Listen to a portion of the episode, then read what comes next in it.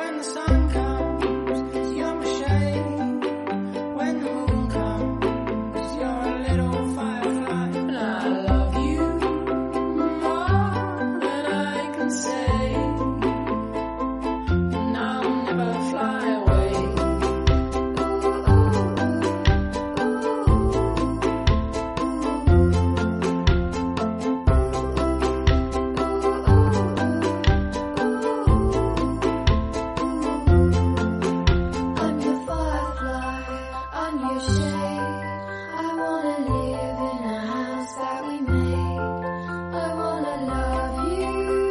Hello，大家好，您现在收听的是汤上电台小编聊汽车，我是怀东。我是杨广，哎，本期我跟杨广来聊一下本田的一款 SUV 车型啊，就是这个冠道啊。这款车也出了有一段时间了吧？没记错的话，应该是差不多一六一七年左右啊出的这么一款车啊，到现在呢也四五年了，然后呃也迎来了一次在今年的小改款车型，然后我开的是这个小改款车型。杨广开的是他的那个最初的这个老款车型啊，所以说还是有一个叫做都开过了，等于是我们俩，然后呢也有一个比较，所以呢本期呢就来聊一聊这个啊冠道的这款车的试驾报告啊。首先呢这款车呢属于一款啊中型 SUV，而且就是现在的这个叫做大五座吧，对吧？这款车的车身尺寸呢达到了。啊，四八五八乘一九四二乘一六七零，轴距是二八五零，所以呢，这款车首先给人的这个，甭管是实际尺寸呢，还是你视觉的感受呢，都不是一款很小的车。所以呢，跟它同级别的竞争对手呢，比如像什么汉兰达呀、啊锐界呀。啊，什么途观 L 啊，对吧？这是说这种传统的，大概是二十多万块钱的这种合资品牌的中型 SUV，啊，都是这款车的这个竞争对手。而这个尺寸呢，横向对比的话呢，其实也算是中规中矩吧。这个宽度啊，一九四二的宽度还是一个挺夸张的一个数据啊，就是超过了一米九的这么一个车宽。整体的外观设计，我觉得是本田。这几年的这个一以贯之的这个啊，而且包括在新的这个小改款车型上，其实变化也不大啊，延续了这个老款的车型的设计，啊，在它刚发布之初的时候，这个设计还是相对来说比较漂亮，也比较前沿的。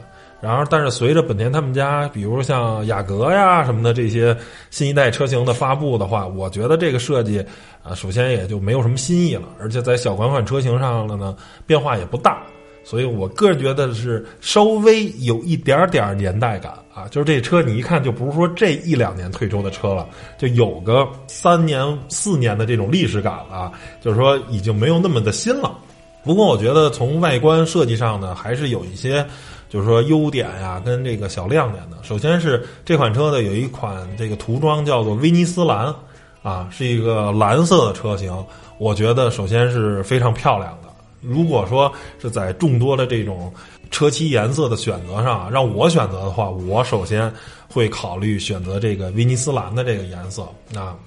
呃，我觉得是更浓重的一些天蓝色加深蓝色的这么一个组合啊，反正整体来说是一个非常漂亮的蓝色。它首先不俗气啊，也没有那么艳，嗯，还是有挺沉稳的蓝，但是又不是说那种特别深蓝的那种啊，然后让你感觉特别沉闷，它也不会让你看着郁闷的那种蓝。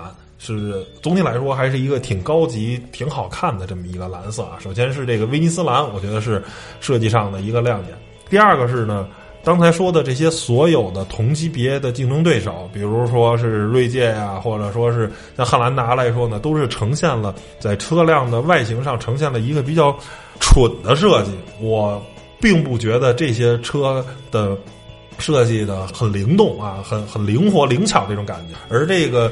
啊，冠道呢，它的这个外观设计，尤其是这个尾部的设计，因为它加入了一个小溜背的这么一个造型，它的这个尾部的造型，我个人觉得首先是挺好看的，然后呢，有点像这个尾部造型，其实有点像保时捷马看的那种感觉，所以呢，就是让它感觉，哎，让这车不蠢了，对吧？你看着这个车不那么回本儿啊，不那么那什么，当然也制造了一些问题啊。后面我会说，它其实是牺牲了一定的实用性啊。再有的就是说，这个车的这个全 LED 灯组，尤其是这个转向灯的这个啊流体造型啊，这个流体效果还是比较酷的。这个都是像很像奥迪是吧？很像奥迪的这种风格，然后也是玩灯上的这个不错啊。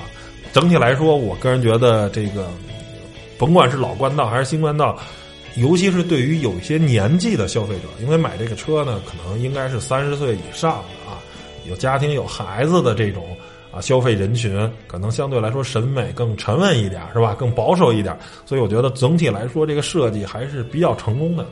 啊，杨光呢？你觉得这个车的设计你买账吗？你买单吗？呃，我觉得它最吸引我一点就是它足够大，啊，就是在气势上 bigger than bigger 是对吧？在气势上，我觉得，呃，就是如果让我买，就是其他的细节先不谈，就是气势上我会呃很有倾向，嗯就是我会很喜欢，因为气势是特别大，嗯但是又不村儿，呃，嗯不显得村儿，棱角也很多，嗯嗯，还是一本田，对吧？一一个日系车，但是有一个德系车那种诶雄伟的感觉，嗯。这种反差感我是挺喜欢的。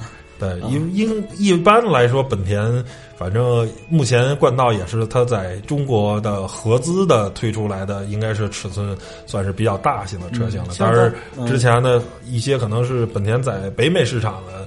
呃，推出了一些什么 Polite 那些是，它它也在国内也不生产，对吧？是是所以它就是在目前合资的，然后对在中国市场投放的这个冠道，包括这个东本的 URV，它就是它他们家目前个儿最大的 SUV 车型是，，对吧像以？前就是 CRV 还是小一号的感觉，对对对，紧凑型的嘛，这是标准的一个中型的。这个确实是虎式。呃，对对对。然后，当然呢，我觉得外观设计上呢也有一些的小的不足，一些啊小的问题啊。我觉得，首先这个车刚才说了，人广喜欢这个车的大，而是这个车本身的尺寸也确实不小，尤其是车宽是很宽的啊。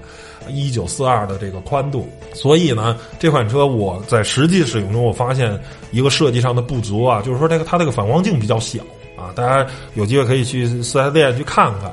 就是视野不太好。对，然后呢，我在实际的驾驶中有好几次啊，就是说我开别的车，大概有四分之一的这个反光镜，就是内侧调的是我的车，你明白吧？本身车留四留四分之一，车占四分之一呃，车占四分之一，差不多是这样。然后剩下的这个四分之三是给别的，呃，去照别的地方。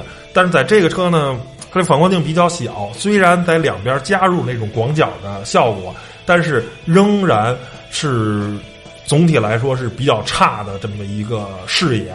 所以有时候说你两边的这个有盲区，你知道吗？有人的时候，你看你看起来是比较费劲的。所以我觉得，要不然呢，就是本田给它配一个更大的这个呃反光镜，对吧？可能小的反光镜确实看起来好看一点，大的反光镜可能有一点蠢。但是考虑这它的车的尺寸来说，我觉得还是视野比较重要。第二个是就是说可能。啊，在配置比较高的车型，它有这个盲区的监测，对吧？可能是有一定帮助，可以缓解一部分视野。所以后来呢，我发现的这个反光镜比较小的这个问题呢，我就基本上是五分之一甚至六分之一是车了，就让它更多的时候是多往外撅一点，这样我的车的这个视野就会啊好一点。然后这是我发现实际中的。它驾驶中有好几次，我甚至都差点蹭着别人啊，因为发现这个视野确实相对来说可能差一点。第二个问题呢，我觉得就是也是这个跟美学有关系吧。它这个车的发动机盖的这个两侧呢，加了一些饰条啊，让人看着感觉像是个进气，但是实际上就是一个纯啊装饰项的，没有任何的实际意义。我觉得这个设计啊，对于我的审美来说，我觉得有点没必要。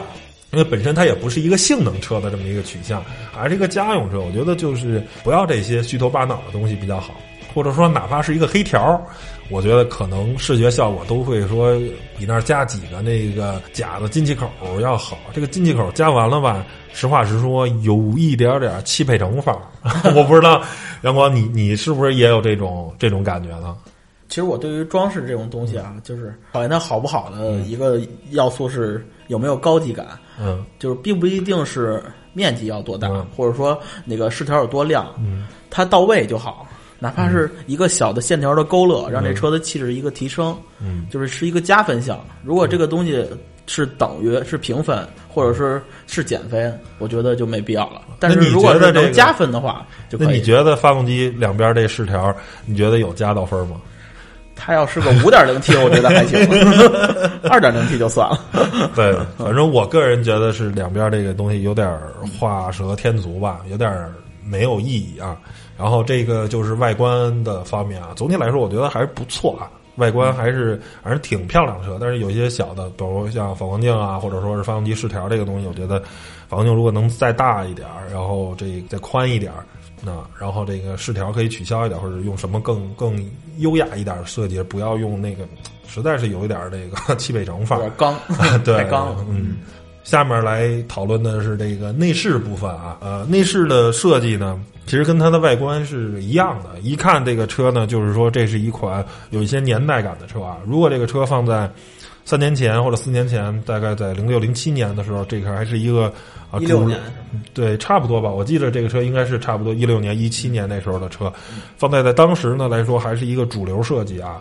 然后，但是因为这些年这个确实自主品牌的这个速度发展的非常快，内饰的进化也非常的强，而本田冠道现在的再来看这款车的内饰，其实是有一点点年代感了啊！你一看就不够的不够酷。但是还是那句话，考虑这款车是给三十岁或者四十岁消费者准备的，所以我觉得它采用一个相对来说更保守一点的设计，其实也不是错。因为如果你可能设计很炫很酷。讨好二十多岁年轻人，但是呃，对于他实际的冠道的消费者三四十岁的人来说，可能哎呦这太潮了吧，是吧？就跟现在还有很多人，假如这老哥们，我四十五岁的老哥啊，喜欢这种啊 A 六啊，或者喜欢帕萨特这种，还是更传统一点，不要搞得这么花里胡哨的东西，是吧？我不想追求这些炫酷的东西。所以呢，它整体的设计啊，中规中矩，包括还保留了大量的实体按键。所以这个东西呢，对于稍微有一点年纪的消费者来说，我觉得这都是加分项，对吧？不要搞那么多什么东西，弄个空调也要在这里调，所有的这些科技配置啊，那些辅助驾驶全都要在屏幕里调，然后。后果是呢，可能他们根本就不用这些，买完了也也也不用，因为我也调不出来，对吧？不会用，你搁那儿摆一个钮，他们可能都用不明白的人，还用不明白，你非得搞的搞进那个车机里去那么复杂的调，人家就更不会用了。所以我觉得，虽然看着有一点年代感，但是啊，实际来说，我觉得是非常好的。就是现在很多车啊，都把这个空调啊弄成虚拟的或者触摸的什么的，这我觉得都是个人觉得你是为了酷可以，但是其实。还是考虑消费者的实际年龄吧，对吧？如果它相相对来说比较大一点，还是实体按键，简简单单的，让人一看就比较明白，对吧？还有呢，就是说这个车的用料呢，还是啊比较厚道的，因为确实价格也到这儿了，很多的地方，尤其是我试驾的这个高配车型，很多的你能手能摸着的地方，都是使用了真皮呀或者软性材质，对，包括这个配色呀，总体来说也都是一个拿得出手的这么一个东西。眼前最一亮的其实是它那个中央扶手这种组合，对，它是本田的那个杀手锏，能打开能推，这个东西什么意思呢？它首先能往后拉，合上了以后呢，它两个杯架的这个东西呢就藏起来了，对吧？它是一个连的，一直能通到挡杆的这个位置。当你这个拉开了以后呢，就是可以放两杯水，同时不放往前推的，哎，对，然后同时呢，这个东西还能打开，打开以后呢，当然这个储物空间啊是远不如汉兰达的，汉兰达的那个中间的储物空间就像一辆坦途皮卡一样，非常。对对对，非常非常夸张，能搁好多好多水。但是冠道的这个并不可以，是满足日常的使用啊，搁一些东西是没问题的，大概可能搁个三三四瓶水，应该是哎问题不大的。呃，就是说正常使用可以。然后呢，中间也做了这个小格呀什么的，呃，这块的设计，我觉得中央扶手这块的设计呢啊非常好。还还有呢，就是说像像抬头显示啊这些功能，它也有比较方便让你更眼一直去看前方。但是说它这个抬头显示屏呢，相对来说尺寸比较小，显示的信息呢也不够丰富，属于说只能做到六十分的这个水平，就是说有有总比没有强强，但是确实呢，很多的就是那个投屏能投特别丰富的信息，甚至说那还能投导航什么的，但这个好像是那个不太行，哎，这个可能是需要花两辆冠道的钱。这个就是只能投一些时速啊、转速啊，包括一些限速标识啊，或者说 ACC 的状态什么的，就是说相相对来说显显示的信息啊没有那么多丰富。然后呢，并且这款车也有这个座椅加热呀、座椅记忆呀、啊座椅通风啊，确实高配车型三十、万加的这么一个售价也确实不便宜了。该有的东西呢，我觉得都有啊，内饰的这块还是不错的。那下面啊。来说说我在使用中的一些这个缺点。首先，这个东西啊，我觉得还是见仁见智。第一个缺点呢，就是说，在顶配车型在这个价格的时候，它是没有液晶仪表盘的啊。这东西呢，还是我说，嗯，机械仪表嘛，可能更符合年长者的这个需求。但是考虑现在，比如说像叉三呀什么的这些车啊，Q 五啊，也都是开始玩虚拟的，也都是开始玩液晶仪表盘了。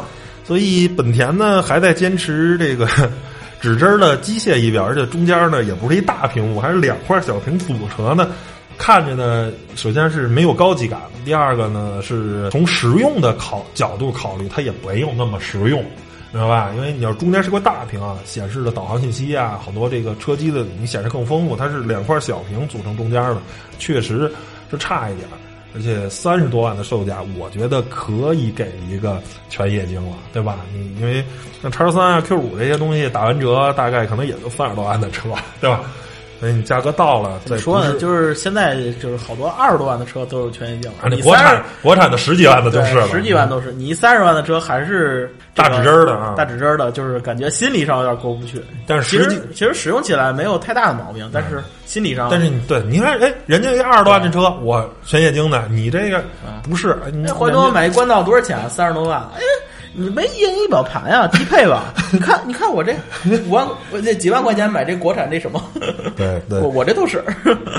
就这这么一个感觉，总体感觉现在就大家都追科技这块嘛，所以呢，你看你个人介意不介意了？只是说，如果是在低配的车型，比如一点五 T 的，或者说那些二十多万的车没有也就没有，但是到三七零高配了，还不是三十多万的价格，我个人觉得有一点点不合适啊。这只是代表我个人的观点啊。但是这很本田，不得不说很本田。然后呢，第二个是，虽然说号称新款的这个冠道呢，啊，升级了 Honda Connect 二点零系统，但是我依然觉得不好用，非常的本田，这也很本田，对，非常本田，非常日式思维的这些东西，就是你用起来像什么呢？现在的很多国产的车的车机用起来像安卓或者苹果的系统，你知道吗？而本田这个用起来特别像十年前的诺基亚，你知道吗？是标准的功能机时代的产品的逻辑。同行呢，我们跟我们一块儿去拍这个车啊，有一个同行的这个媒体老师朋友，然后呢研究半天，说：“哎，我这收音机怎么调出来？他不会，你知道吗？”我说：“啊，这个东西呢，首先你要从媒体源切成 FM，然后呢，你再在这个中控大屏这儿选择 Audio 这个项，它就出。”出来了，然后啊，就说哦，好吧，就是就是让人很崩溃，就是说它这个东西非常的本田，非常的这个什么，就是你用惯了呢就习惯了，你用不惯呢，它是学习成本比较高，而且这个车机的速度呢，呃还行，属于中规中矩，呃，总体来说呢，不太符合目前的使用习惯啊，但是我只能说，如果你用惯了呢。不影响使用，而且也实话实说，它的车机也没有特别特别多的功能啊，大概是这么一一个情况。而且，但是这东西也没有办法，因为全球车嘛，它很多车机都是共享的，然后你只是享受一个个汉化的这么一个过程，你的车机的大逻辑是不能动的。而咱们这个自主品牌，很多时候都是委托给专业的公司在做，所以他们能用的特别的本土化，做的特别 local，对吧？就跟说这个。呃，原厂的安卓系统跟咱们现在这个 MIUI 呀，啊，华为这个 Emotion UI 呀，就是说能做特别好的本土化这些东西。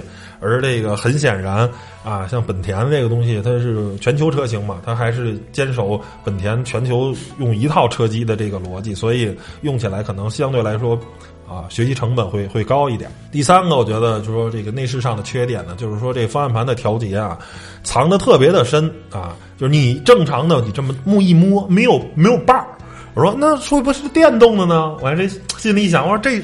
配电动的可以啊，想多了。一摸还没有，你知道你知道吗？怎么摸怎么没有，最后一发现是藏的特别深，所以这个东西呢，只能说啊，就是说，如果你这个车啊，你长期自己使用，但是你找着也就找着了，对吧？但是说，哎，如果说别人第一次找，不太容易找到，所以说我觉得还是呃可以优化优化吧，就是说找放一个相对来说更容易找，它藏的实在是有点是对小 bug，这个倒是瑕不掩瑜。然后让我比较崩溃的是这辆车的手机充电这个功能。这辆车呢，前排呢，首先在这个挡杆儿，因为它电子档电子挡杆嘛，在这底下这个中控的台下面掏了一个大格儿，然后这镂空的，哎，有镂空的设计，然后这里面呢，我只找到了一个 USB 口。首先只有一个 USB 口，然后呢配了一个手机的无线充电，没毛病。但是这个一个的 USB 口只有五伏一安的电量，并且这个电量都我认为是有一点虚的，因为我在整个的导航的过程中，我用手机开导航是电越来越少，你知道吗？我手机在充电的过程中，当大家也都知道，手机导航是比较费电的。首先，屏幕需要常亮；第二，G GPS 跟网络是一直开着的。所以在这种比较费电的情况下，这个五伏一安给我的手机，眼看着手机啊，四十三、四十二、四十一，用非常慢的速度，就是越充电越少。然后它呢，是用点燃器那个开关吗，是换成那个吧。我那个用点燃器充就充的特别快。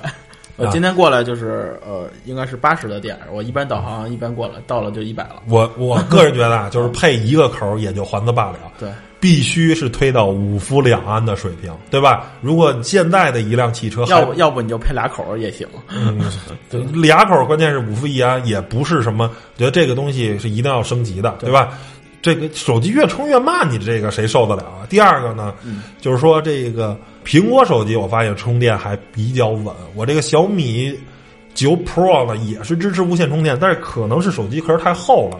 我把这个东西放在那个无线充电的时候，它不是特别好识别，它有时候充不上电，这是呃一个问题。包括呢，但是有一个好评，就是说，当你这个手机它充电，因为急刹车或者急加速，它它虽然已经有这种卡槽跟这种防滑的这种处理，但是如果你动作太大的时候，它还是会移动嘛。当如果它不充电的时候，假如挪了一个位置，它就不充电，它叫唤，它提醒你，你这个手机没充上电，你自己挪一下。我觉得这个是一个很贴心的设计。但是呢，我觉得还是首先把这个速度变快点，包括使无线充电的时候，充电速度呢也不是特别快。我觉得以现在的车来说，最少应该推到十瓦，对吧？就是五伏两安这个水平，推到十瓦的这个充电的功率还是有必要的。不然的话，实在是就是现在这个车就跟杨广说是得用点烟器，不然的话。就没法用，你这这个越充电越少，你这倒着倒着吧，这个手机这一会儿没电了，越开电越少。主要是你接受不了，因为你买了一个小三十万的车，然后充电还这么费劲，嗯你是接受不了的。但是我为什么我那车我接受了？我那是一一五年的车，还是一最低配的 几万块钱的车，它它不好充，我是可以接受的。关键是你它用点燃器，我也可以接受的。就是，但是如果对吧，你已经有了，然后我还得逼着用点烟器，这种东西就本末倒置了，对吧？对吧就是？特别不开心，特别不开心对，这是内饰上使用中的我觉得一些缺点小啊 bug 吧。小 bug 啊。然后第三个呢，我们聊这个空间篇啊。首先，这个车既然是有这样的车身尺寸，对吧？那绝对是前后排首先是足够的宽敞的，对吧？轴距妥妥的，对，妥妥妥的，这个你正正常的怎么做也都没问题，并且第二排地台是全屏的啊，这对于一个四驱车型来说，能做到全屏，并且并且是前后独立悬架，它这个它这个悬架结构也是比较吃空间的，还能做到全屏。首先好评啊，这个东西是没问题，但是啊，引子这个刚才在外观篇说了，它采用一个小溜背设计，小溜背设计造成了一个问题，就是说它这个车啊，对于我来说啊，一米九的身高，后排的头部空间是有点略显不足的。有点顶脑袋的感觉。对你就是现在是你你挑，如果这个座椅坐坐直是吧比较舒服，这个腿全承托就顶脑袋啊。如果往前出点，但是它有巨大的腿部空间，你知道吗？恨不得就五两拳三拳这种，你就往前出来，往前出来呢，头部没问题了。但是说这个座椅的坐垫呢，它毕竟又没有那么长，所以呢，大概有半个腿是吧？这个半个屁股都露在外头，对，是固固脑袋呢，还是固固定 固大固腿？固头还是固定？嗯，你这就是做出一选择。哎，但是说，如果像说汉兰达呀或者锐界这种标准的方方正正的，哎，它没有亲头部空间的这个车就没问题。它这个东西呢，就是侵了一部分头部空间，所以说，如果后排坐的人比较高，大概应该是极限是一米八左右，就后排乘客一米八身高的话，应该没问题。但是超过一米八，哎，头部空间。是一个令人稍微捉襟见肘的问题。如果是真正的这个七座的 SUV 啊，就没问题，对吧？就是说那种比较传统的汉兰达、锐界这种东西就没问题。所以说叫做鱼和熊掌不可兼得，一个相对来说更好看的造型就会啊侵占一部分的这个实用的空间。这个东西就看你选择。如果您普遍的人的身高都是一米七、一米八的话，那这个不构成任何问题。如果说是家里几人，假如都特别高的话，那这个车你可能买之前就要考虑一下了啊。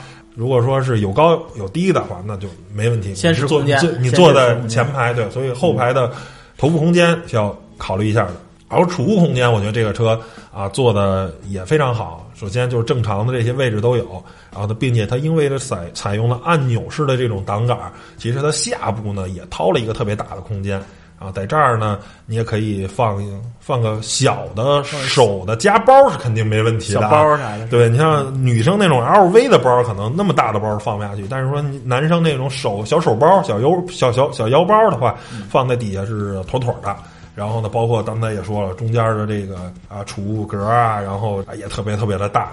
后备箱呢是有盖板的，但是当把后排座椅四六分割放倒以后，不能形成纯平的这么一个效果，它还是有一个大概十几度的一个缓坡吧上去，所以来说，有点不本田，呃，对你唯一有点不本田的地方。你感觉它可能如果做到纯平的话，可能后面的座儿呢，你就就它就侵的太多了。嗯对，它把座儿削的比较薄，让它下陷，对吧？这样能做，但是可能这东西还是鱼和熊掌的吧。嗯，最后呢，因为你空间够大，即便有个十几度的小坡，可能你拉东西的话，影响也不大。可能设计师出于这么一个考虑，所以总体来说，我觉得空间还可以的话，打分的话应该能打到八十分的这么一个水平。除了后排的头部空间差一点，啊，其他方面的还都是挺好的。下面呢再聊呢，就是说驾驶篇啊，冠道呢现在是分两种动力，一个是 2.0T 跟 9AT 啊，发动机马力呢有272马力，还有一种动力组合呢是 1.5T 跟 CVT 的组合，发动机马力呢有193马力啊。所以说是两种动力，一个叫做三七零，一个叫二四零。如果我没记错的话，是啊这两种尾标。然后我这回开的呢是二点零 T 跟九 AT 的组合，然后杨广呢两个都开过，是吧？是，我想先问你一个问题，因为二点零 T 这个动力组合那肯定是没毛病，动力非常够。我想问一下，一点五 T 这套动力组合够用吗？够用，啊，怎么怎么怎么个够用？但是又不够用。哎，我这个这一语双关呀，什么意思呢？呃，你把眼就是是这样，你把眼睛闭上开这辆车，你觉得是够用的。就是它的 1.5T 加 CVT 也是呃是达到了一百这 1.5T 发动机一百九十三马力，一百九十三马力，跟那个小两百匹，嗯。思域那个同源的那么一台发动机，而且应该比思域的调教更激进。我是记在思域上，我记得是一百七十多，好像一百七十七还是一百七十一啊？而且它匹配 CVT 变速箱，我反而觉得这辆车就是你以一个家用车的角度来开，我觉得是一点五 T 的这个动力组合开着更舒服。嗯，嗯，当然 2.0T 那更猛，一会儿咱再说啊。但是我又怎么说不足呢？因为这车外观又很硬派，空间又大，哎，我这动力就是老是这样，就是没有那种猛劲儿。嗯嗯，就是内心上会觉得不足，但是它是足够用的，就是就是 1.5T 的，啊，我明白了，就是日常驾驶可以，但是说啊，毕竟呢，你又开过二点零 T，又感受过澎湃动力，是的，哎，所以呢，觉得哎呀，还是差一口气，就是心里总是觉得差一点，但是车是好车，像外观啊、内饰啊都差不多，而且没准一点五 T 版本我可以买一更高的配置，对。可是心理上总会觉得不足，但是它实际是动力是足的，啊，我明白了。其实你心就看看理的落差，，心理落差其实你看看自己钱包，你发现哎呀，钱包钱不够，就凑合买这个对。一点五 T 也。然后一想就是自己穷啊，哎呀，行哦，那我大概了解了，因为我这个 1.5T 的这个动力组合，我我没开过，因为看参数来说，像一百九十三马力推这么一车，应该还是大差不差，应该是就是实际上来说，我更喜欢一点五 T 的这个组合感受啊开起来啊，嗯就是它更像一个家用车给我的体验。一一会儿咱说 2.0T，、对就是给你的感受。一会儿你说，我个人觉得，二点零 T 的首先这套动力组合呢，非常的够力啊，二百七十二马力，这已经接近马上就站上三百匹了，你知道吗？这已经接近到一个钢炮级别的动力了，而且这也是同级别中从参数上来说是最强的动力组合了。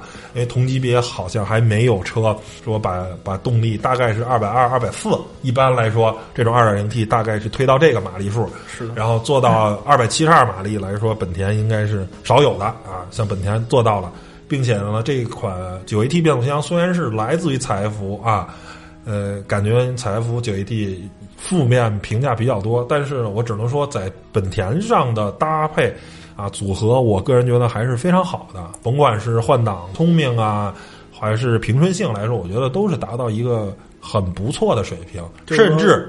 它这套动力就是是不是可以说就是相对来说，就是这套动力就是相对来说比较比较完美的一个状态。我觉得是因为这个九 AT，我开过自由光上的那个九 AT，它也是采埃孚的，对吧？我不知道具体的系列的版本有什么区别，应该是大的同源是一个大的系列，因为那上面的匹配就不是特别好啊。但是在本田上的这个，我觉得就非常好，而且本田呢，我是喜欢性格很割裂的车啊，嗯，就是说，因为它这车有 Eco 有 Comfort 跟这个 Sport 这种三种模式啊，就是呃节能、舒适跟运动这三种模式。Eco 就甭说了，就属于比较肉，开起来懒懒洋洋的。这舒适模式呢，正常的驾驶也能满足。你想猛一脚。啊，你给油门儿，这个车呢也是比较快的，能窜出去。当你切到 Sport 模式，这个车就真正的解除封印了，特别猛马上就两千五百转以上，这个迅速这个发动机转速马上推上去，开起来非常的爽。按这个媒体的实测好像是七秒多，但是我驾驶感受，实际的驾驶感受，我觉得可能要比七秒更快一点儿，因为可能车也确实大一点儿，感官上的体验对，非常非常的好。总体来说，我觉得这套动力系统是非常非常的够力的啊，绝对是没问题。因为好像说 2.0T 的汉兰达好像是八秒多，就是说还是要更快一点。考虑这个中型车的这个尺寸，我觉得七秒多不算慢。感官上的体验，像汉兰达，你你你之前也试过，就是同样也都是二点零 T 的动力，就它好像只有二百二十多马力，对，对感官上的体验，先别说就是动力多少，感官体验还是汉兰达开不快。汉兰达是一个偏柔顺、偏平顺的一个开不快。本田这官道就是二猛零 T，就是猛怎么样都可以，对，可以猛也可以柔。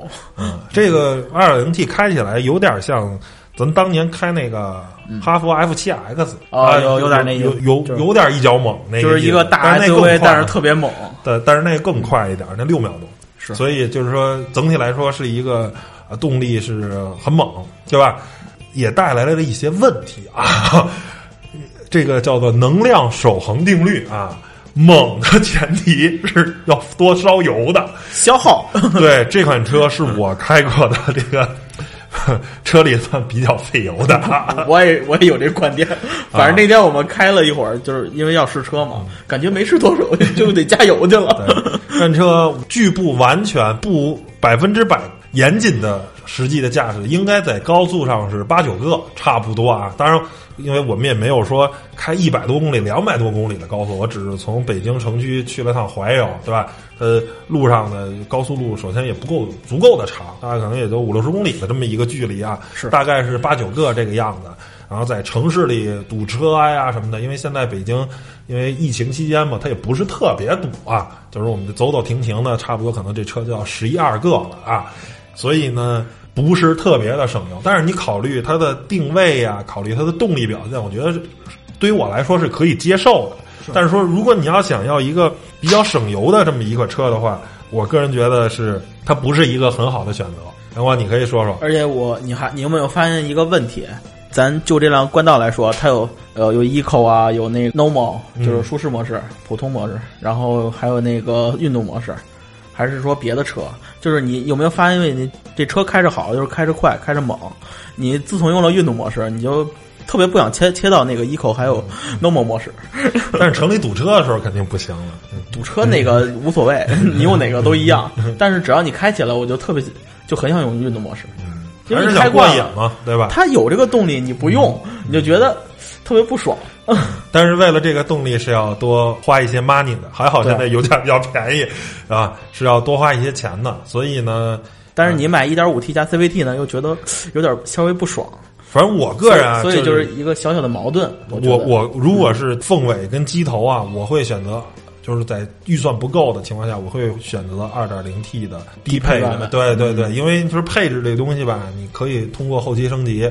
这个发动机你没法后期升级，反正我个人是持这么一个，就是说这个动力带来的满足感，还是对于我来说可能还就是说还是更更重要一点。我觉得你还是看重什么？如果我只看重它的空间，或者看重它的它这个这个造型，嗯，我然后呢，我对油耗和动力没有没有没有要求，那肯定是高配的 1.5T 对。更适合我。你还想过过瘾，我想过瘾，但是钱又有点不够，那肯定是低配的。你刚才说低配的二或者0 T，或者就是四驱的最低配，这个车还能满足一些自驾游啊这些这些诉求，就根据不同的人的用车诉求，对吧？这个东西你自己去做选择啊。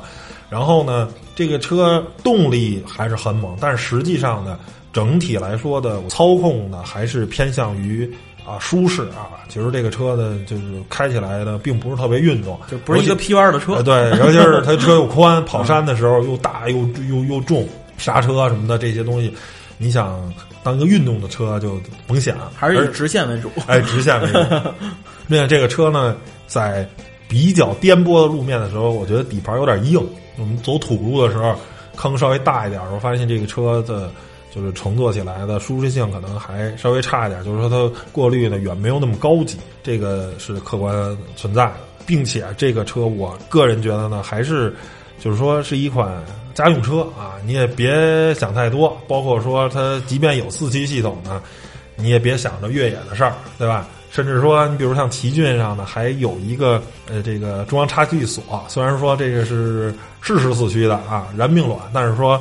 呃有一个呢，总比没有强。但是在这个咱们这个冠道上呢，就连这种功能都没有，是吧？就啥也没有，就是一完个完全城市取向。公路 SUV 对对对，然后没没有没有那个越野那那个，不要往越野想最好。对对对，就狗屁没有。然后，对，然后，哎，你觉得它这个电子挡杆用起来怎么样？就是按键式的这种，你是因为一点五 T 的还是普通那种普通挡杆的，然后二点零 T 的是按键式的，你更习惯使用普通挡杆的还是按键式的？开始那按键我是拒绝的，嗯，但是我觉得熟悉好了之后，我发现挺好，很很好使。就只要你熟悉了，嗯就是我我就是发现很多东西，就是很多设计，嗯呃，它有的时候可能会超前一些，就是大家不熟悉。嗯，但是你要是使了一段时时间之后，你觉得你哦实际了好好使啊，那它就是好的设计。如果使在使使使一段时间之后，觉得还是不好使，那就是积累。哎，对了，我想问一下啊，因为我我还真没关注过这点，就是那个挡杆式的底下有那个槽吗？就是按键式的底下是有那个储物空间的，挡杆式的有吗？你记着吗？我记得也有，也有是吧？那等于并没有影响是吧？我们不不百分之百考证，我只是说这事儿。那如果说是能换来的话，那肯定好。那现在就等于那就无所谓了。所以我觉得按键式的，如果能做成林肯那样是最好的，索性就别放在这儿，转 直接放在那个空调下面，你明白吗？是就是是就就就是整个或者整个就把中间全给省出来，是你知道吧？我觉得那是最好的。因为它这个呃不好的一点就是说你还得在那儿找，啊找不到挡把儿还得摁。对，但是但是操作起来，我觉得就是如果习惯了还是挺好操作，但是嗯还是得有一过程，把手挪过来，然后哎找一下。就是在什么时候用的时候比较崩溃啊？就是你日常驾驶是没问题，挪库的时候，或者说是在这个车需要前前后后掉头，在一个特别窄的路啊掉头的时候，就是这个摁的时候啊，有些还是不太哎，确实有点不太爽。每次还得看什么的，就是说不太爽，可能挡杆似的，哎，时时间长了已经可以盲操了，对吧？它这个东西还是有一点点小问题，但是我觉得大多数的百分之九十九的条件下，这个按键的也没什么问题，就是不知道这个这个寿命啊，别按着按着失灵了。当时我是试呃，因为我们也是接的试驾车，然后当时我适应了一段时间，嗯，就是我也是特意试它这个按键式的这个好不好用，因为你很少接触到这种设计，不多，确实不多对啊，。就感觉是反人类的。但是反正是我当时印象挺深刻，就是我试了一天这车之后，我我已经完全习惯这个了。嗯，就是只要能让你习惯，我觉得不能说它是个坏的。我觉得反而比领克的那种挡把式的电子挡杆要清晰。那有人老挂挂两下挂错嘛，不断的很多人都在吐槽这个那个逻辑，对吧？是是是，就是如果是那样的话，我我更接受这个按键了。最起码我摁 D 它就是 D，摁 N 就是 N，是摁 P 就是 P。而且我我觉得就是我个人来说啊，我觉得它相对于宝马的那个电子档，嗯，我觉得宝马的我宝我更喜欢这个，宝马的电子档真不好使，用不明白。我总觉得不好使。嗯，我开了无数回宝马，我总觉得就是 不舒服，还是这个哦摁地就是地最简单了，是吧？对，？要么你就摁哪个是哪个，要么你就够个机械档，对吧？我也这我也这也没个阻尼，什么都没有，那个也不知道挂没挂上，也不知道，只能看。还得看那个仪表盘，嗯。你挂上了，你也你也不知道，你你也不敢确定，你就挂上 D 档或者挂上 R 档了，你不确定，还得看仪表盘，哦，挂上了，然后再走对。对，这是无数这种电子特别反人电子档杆特别反人类对，不如按键式的，所以为什么我开手挡车，我根本不用看。没毛病，没毛病。然后最后呢，说说这个科技配置啊，这个嗯车的很多这个科技配置还是挺多的，包括这个 ACC 啊什么的东西，我觉得都是属于啊、常规操作吧，属于正常啊。就是现在很多的，因为自主品牌的十几万的车，这些配置也都有了，所以它并没有说特别啊、亮眼的这个东西。我个人说两两个。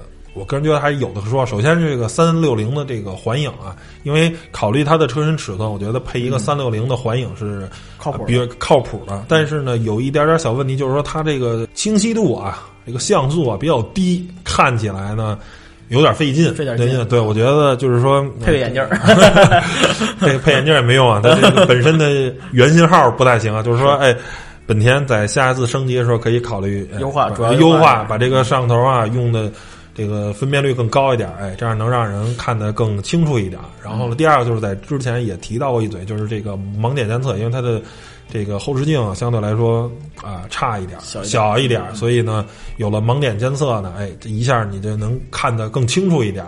但是呢，它是只有盲点显示，就是说你当你要呃左转或者右转的时候，它会屏幕的时候显示你这个这个盲区有没有东西。呃，如果你再增加一下这个灯啊这种提示，我觉得就更好了。对你明白？就是并线辅助那种。啊，并线辅助的这种东西，我觉得就就就更好了，就是说多维度了。因为我确实在实际的使用中有两次差点就蹭着，对吧？就因为它视线不太好，那个车又大啊，所以大概就是这么个情况。最后呢，还是来说一下这个选购啊，因为这个车所有人都会拿。冠道这款车或者 URV 这个车去跟汉兰达、去跟锐界呀、去跟途观 L 啊什么的这些车去比，而这两款车又是完全的两个技能树啊，就是属于是不同的方向。杨广，我想问你，这个大五座跟七座，你会选择什么？理由是什么？大五座，大五座为什么？因为家里没有七个人。对我我个人啊，就是说，即便买汉兰达啊，如果我买汉兰达的话，就是以我目前家里的这种人口的数量，我也不会买七座。而且实话实说啊，所有 SUV 除非到全尺寸非常大的话，本身这个七座有点小伪命题，就是后面那个第三排乘坐空间是比较小的。还有一种情况就是说，当你的第三排被打开坐人的话，你的后备箱会变得非常非常的小，只能在城市中用。你想说自驾游的话，几乎是不可能的。它的后备箱就是基本什么都放不下。其实，如果你要是长期要有七个人使用或者六个人使用这种要求，我个人觉得你还是买一 MPV 比较好，对吧？就是说，如果你一年就用个一两回七座的模式，你有必要买一个七座 SUV 吗？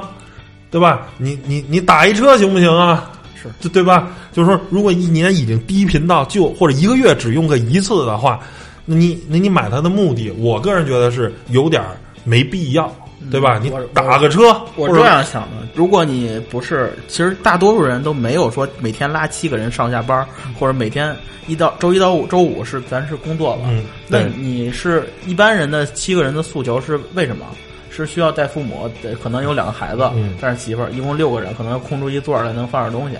那我们目的肯定是周六日或者是节假日出去玩儿用，怎么怎么解决？对，这么多的租车平台，那么多，他们都有 MPV，嗯可以很很轻松的租周六日租租一辆 MPV 啊。而且你干嘛要买一辆？而且你出去玩吧，刚才又说了，七座 SUV 后排打开，真坐七个人，他又拉不了什么东西，你还出去玩还还带不了什么东西，其实是很挺就是挺鸡肋的这么一，个自驾游最好就是开两辆车，人多，嗯对根本不是说开一个能能能拉多少人的车，是开两辆车对，都能拉东西。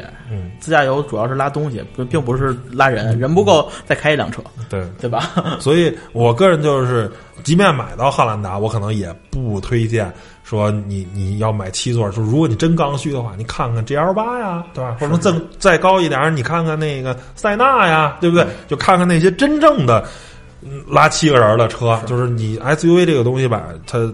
因为车身结构、底盘高啊什么的等等的这些问题，所以呢，在七人模式的时候，其实是有一些鸡肋。还是还是一个应急模式。哎，对对对，七座就只是应急而已，而是啊，没办法了，这，哎呦，就多一人，让他自己打车回博士，哎，后边塞一塞挤挤，对吧？其实我现在有点喜欢六座车，知道吗？啊我觉得六座车还还挺我我我觉得挺值，一般坐不满七个人，对，你一般可以都坐四个人，一般都坐不满七。然后中间这个这个过道还是那个两个后面独立座椅，其实我觉得挺爽，嗯对吧？然后而且他也享受那个六年的免检，对吧？你要七座的话，还是两年一检。所以我我我反正现在觉得有点六六座车挺好。所以我个人觉得呢，就是说汉兰达跟跟冠道的话，这两个车的选择，我可能啊不考虑冠道的后排的头部空间比较差。如果就是单那什么的话，因为其实汉兰达的配置相对来说可能稍微低一点，对吧？而这个冠道的配置又高，长得又挺好看的，动力呢又强。同样的水平的话，动力又强。其实我个人也有点倾向于冠道啊。当然说，刚才上面说了它的很多的缺点，如果你不太在意这些缺点，又比较看重它这个比较强的动力，还开起来比较爽，我觉得还挺好。其实我我有点建议本田啊，不行就把那 1.5T 的换成2.0的混动，或者低功率彻彻底呃低功率可能又有点带不动了，嗯你就彻底我就出一个混动版，就是省油是吧？就出像 CRV 的那个，你知道吧？是是是就弄一二点就一点五 T 不要了，但是我不知道他为什么没出啊？你直接弄一就省油的，你要是快，咱就买二点零 T 的九 AT，你要为了省油，你就买这个二点零升混动啊？咱图一省油，百公里五个，对吧？百公里六个，咱咱唠一省油。我我是不明白为什么本田不把混动放在这个反应该反而是越大的车越费油，其实混动的效果对于它来说越明显，对吧？可能带不动，那不知道为什么不给他配上，这个这个就问他们了。那都不知道了，所以只是我们个人的一点看法。然后呢，关于五座、七座，我们也说了，就是我跟杨广来说，都是觉得真七座的话，还是买 MPV。这个 SUV 的七座啊有点鸡肋，而且我觉得真七座 MPV 一最好就是大 MPV。对我觉得像呃 GL 八和奥德赛，它的第三排虽然说呃也能坐下一个人，就是肯定是比这些七座 SUV 要舒服，但是我觉得还是不够大。你就是塞纳呗。行，我我大概我我我嗯大概这个明白了，行吧？那关于这期本田冠道的这个节目就到这儿啊。希望如果您想买冠道的这款车的话，我们的这个啊一期节目能对您有所帮助吧？那行，本期节目就到这儿，谢谢大家收听，拜拜。拜拜。